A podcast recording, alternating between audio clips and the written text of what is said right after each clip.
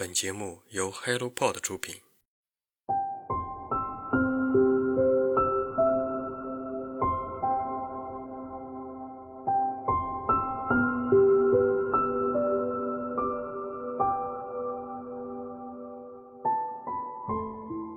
大家好，我是香菇。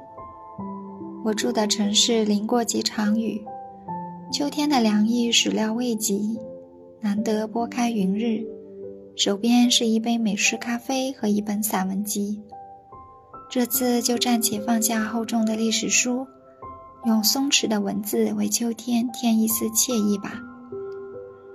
这本来自台湾女生江娥的日常散文集，叫做《俗女日常》。原本以为只是一个女生日常的叨叨念念，谁知她笔下的文字有一种令人出乎意料的意趣，随手翻了几页就饶有兴趣读下去了。其中有一篇记录了作者搭乘高铁的经历，想一想，竟和我有几分的相似呢。作者在文中写道：“生活的一切总是需要无时无刻费心打点。”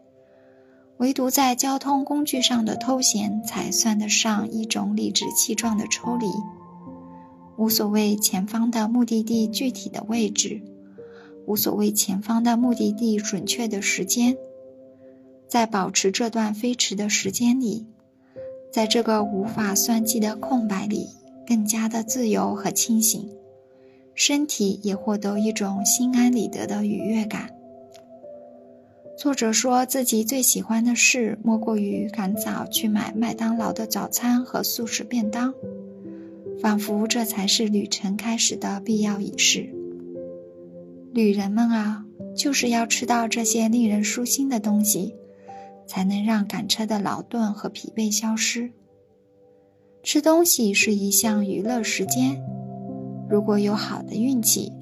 不会遇到不合拍的游客的话。另外一项娱乐时间就是阅读高铁上的贩卖页，对有没有新增的餐饮选项和纪念品宣传，带着寻宝一般的好奇心。而且旅途中的讯号最好也不要太稳当，放弃滑动手机的妄想，最合适的只是需要推高身边挂在车窗上的幕帘，遥望伸展的天空。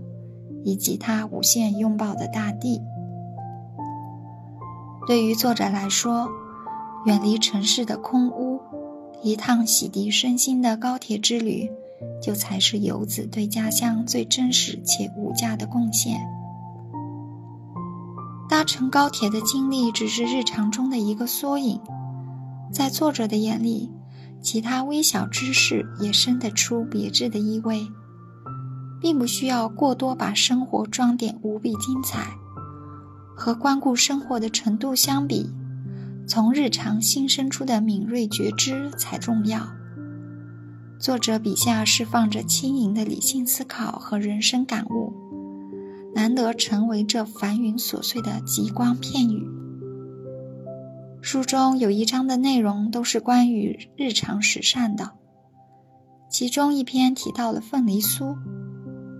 虽然台湾饼界大部分已经换上了真正的凤梨酥馅料，但是作者依然只爱那个填满冬瓜馅的凤梨酥，并为冬瓜馅即将被替代的结局深感遗憾。凤梨酥也是我最爱的传统糕点之一，但是我从来没有为馅料的真实性感到过好奇。爱的也只是那满口溢出的甜和口中的松软质感。然而，当我吃到的不再是冬瓜馅凤梨酥的时候，我也会像作者那样怀念冬瓜馅的凤梨酥。它一定会唤起我对某一个时刻的怀旧情怀，就像刻在身体里的记忆，无论如何都让我不难不爱着它。虽然我对散文类的作品读的比较少，但是作者笔下细微的日常闪亮却打动了我。那些由每一个当下组成的瞬间，不再是无法逃离的困惑和忧郁。生活本是无意义的碎屑，收集它们，并把它们化作灵魂的鳞片，再镶嵌到平凡的生命中去，它就能在每个日日夜夜绽放。这本书的每一节都可以观察到作者的生活抑郁。我很喜欢作者对待生活的态度，就像他本人所写的那样，以正义接纳自己的存在，才是活得舒坦的究竟方法。不是喜欢，而是接纳。我们每个人都有自己的日常，都有自己的不同模样，这些都是我们的真实写照。这个时候，突然想到曾经在某本书上看到的一句话，